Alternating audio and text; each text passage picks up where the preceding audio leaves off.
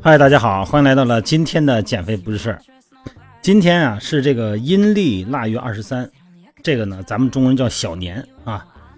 呃，中国传统文化中那个祭灶、扫尘、吃灶糖，哎，就这今天这日子，咱民谣不是说了吗？这个二十三，这个糖瓜粘，就说这每年呢腊月二十三，或者说是二十四，这个日子是什么呀？就是祭灶神啊，有所谓的官三民四传家五这么一个意思啊，就是不同的这个生活结构的朋友们，在古时候啊，渔民还有官家。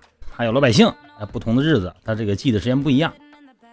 这个祭灶啊，反正由来已久，现在的年轻的朋友们也不知道怎么回事了哈。以前不是迷信嘛，总得寄希望未来于某种具体的人和事儿。你比方说这个灶王爷，就是灶君，这说是夏朝啊就已经形成了，是传统民间尊崇的一位大神。灶王爷干嘛用的呀？不不是不是干嘛用的？不尊重人家啊。灶王爷呢，他就是上一年。从上一年的除夕以来，就一直呢就监督着你们家，哎，看看，甚至于说是保护着你们家。到了腊月二十三了，这一年过去了，这灶王爷呢就要升天了，然后呢向天上的玉皇大帝汇报这一家，哎，这家人的这个善行和恶行。然后呢，送灶的仪式呢就被他老人家不是走了吗？啊，你得送他呀，哎，这就是送灶王爷上天，送灶。那玉皇大帝呢，根据这灶王爷的汇报。哎，再把这一家的这个新的一年中应该得到的吉凶祸福的命运，再交到灶王爷手里头。所以说，这个对一家人来说，灶王爷的这个汇报实在是有太大的利益关系了。哎，这灶王爷这不是有点意思？你以前侯宝林不说过一个相声吗？说这个灶王爷呀，他是一家之主。虽然一家之主，但是你们家户口本上没他。这以前侯宝林说一相声哈。今天当然咱不谈这个话题了，咱们聊今天赶上小年嘛，简单描述一下这个 什么意思。昨天跟大家聊的是这个肌肉训练的这个退让性离心收缩、向心收缩啊。那么今儿早上起来就有几个朋友就问我了，说这个你说这个离心收缩的时候呢，会产生特别强烈的延迟性的肌肉酸痛，是吧？啊，这种酸痛呢是给这个肌肉增长呢制造出了一个条件。那有的时候这个酸痛太厉害了，那怎么办呢？那今天我就聊聊这个话题。这话题实际上以前也聊过啊，但是既然这几位朋友问我了，我就再详细的再说一遍啊。先解释一下运动后为什么会出现肌肉酸痛，不光运动后啊，运动中也会出现。运动后肌肉酸痛呢，是因为咱们训练的过程中哈产生大量的乳酸。当咱们人体产生乳酸哈大于人体消耗乳酸的时候。这个乳酸呢就会阻碍血液的流通，就会形成呢肌肉酸痛的现象。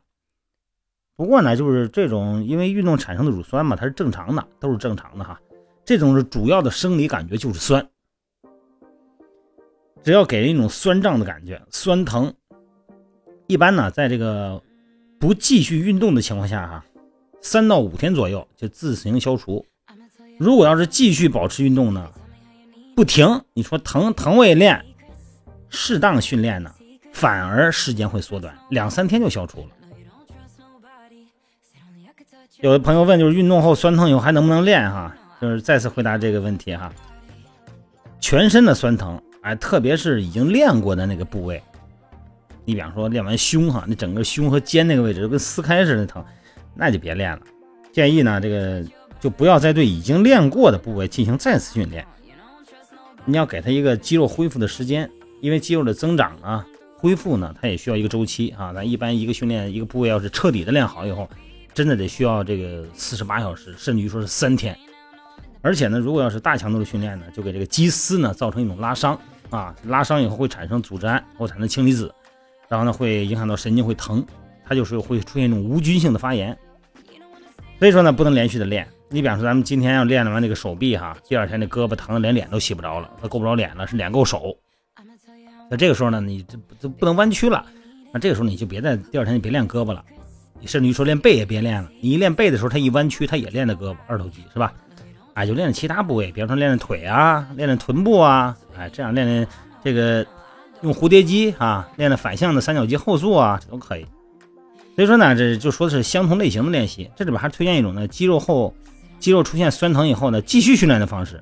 那你比方说，如果要是产生这个肌肉酸疼了哈，是因为做了很多的无氧训练，啊，就说力量训练哈。那这个时候呢，如果你要想继续练的话，你可以先做有氧训练。哎，让有氧训练的目的呢是不光是消耗脂肪哈，主要是让身体产生大量的血循环，哎，让血循环呢，这个把这个乳酸呢再送回肝脏。一般来说呢，这个如果出现这个酸疼的时候，你也别忍着，能忍的时候你可能就忍着，有的时候疼的确实是不行，不行不行的。他们说哈，那这个时候呢，就是主要的考虑手段呢就是冷敷。当然有很多的这个练肌肉的男性啊，他们往往是享受这种酸痛哈，哎，这个一般是咱们是冷敷哈。如果疼的很厉害了，因为它已经出现了无菌性发炎了，你发现那块肌肉明显的就热，哎，这已经发炎四个特征嘛，胀、疼、肿、热，温度升高。所以这个时候呢，就是经过一定冷敷。那这个时候有的时候拉伸行不行？这拉伸吧，呃，看情况。如果这肌肉已经拉伤了以后，你再拉伸可能就有点不好了哈。一般是冷敷，然后做轻度的按摩。按摩呢可以促进它这个筋膜啊，还有纤维之间啊，促进它恢复啊，不至于产生恢复过程中的粘连。哪怕是轻度的哈，这个肌肉拉伤，它也会在恢复中，这个表皮筋膜和这些组织之间呢，它可能会产生一些。细胞的增生，哎，这个时候呢可能会出现一些粘连，所以说呢进行按摩，哎，它是很有很必要的哈。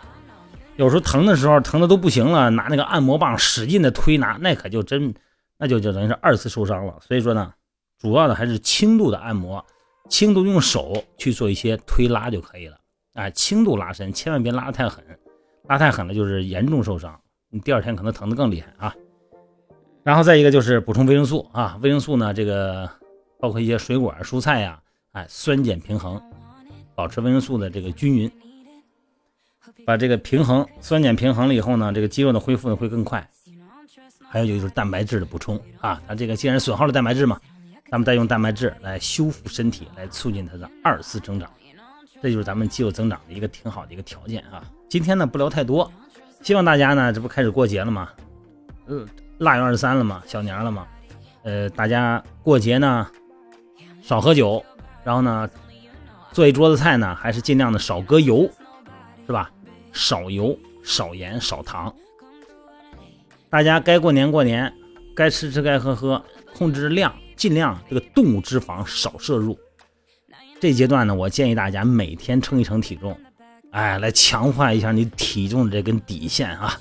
好了，各位，祝大家腊月二十三小年快乐